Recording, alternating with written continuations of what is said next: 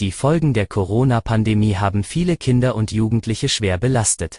Stark machen und Anschluss sichern, lautet das Aktionsprogramm des Bildungsministeriums in MV. Mehr dazu hören Sie im Schwerpunkt des Audio-Snack. Es ist Dienstag um 5 Uhr. Ich wünsche Ihnen einen guten Start in den Tag.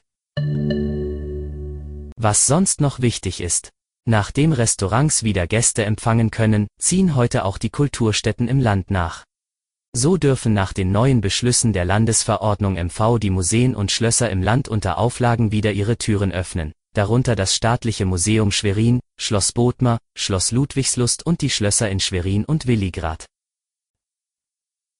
Hochzeitspaare in Mecklenburg-Vorpommern können derzeit zur Trauung 30 Gäste einladen.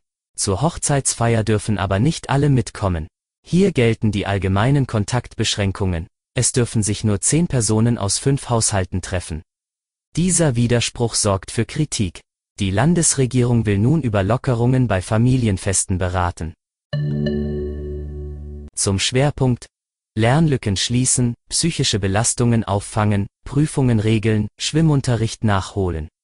Die Schulen in Mecklenburg-Vorpommern stehen vor riesigen Herausforderungen.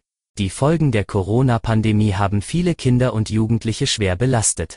Stark machen und Anschluss sichern, lautet das Aktionsprogramm, mit dem das Land im kommenden Schuljahr gegensteuern will.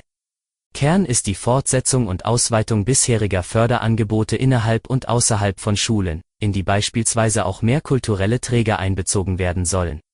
Hinzu kommen Angebote wie zusätzlicher Schwimmunterricht.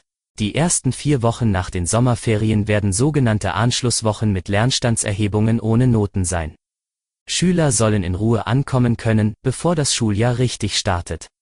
Alles, was Schule ausmacht, die Kontakte zu den Mitschülern, das soziale Lernen, war stark eingeschränkt, begründet Bildungsministerin Bettina Martin den Übergang. Die oppositionelle Linksfraktion kritisierte, dass die Tests nicht schon vor den Ferien gemacht werden. Zudem sollen Schüler im kommenden Schuljahr auch wieder kostenlos Nachhilfestunden bei privaten Bildungsträgern nehmen können. Das Angebot gilt auch in den Sommerferien. Weil viele Kinder unter sozialen und psychischen Belastungen leiden, wird das Beratungsangebot ausgeweitet. Neben den Schulpsychologen sind mobile Teams eingeplant, die die Schüler vor Ort betreuen können. Das war Ihr Audiosnack. Weitere Nachrichten und Hintergründe finden Sie wie immer auf svz.de-audiosnack. Die nächste Folge hören Sie morgen früh.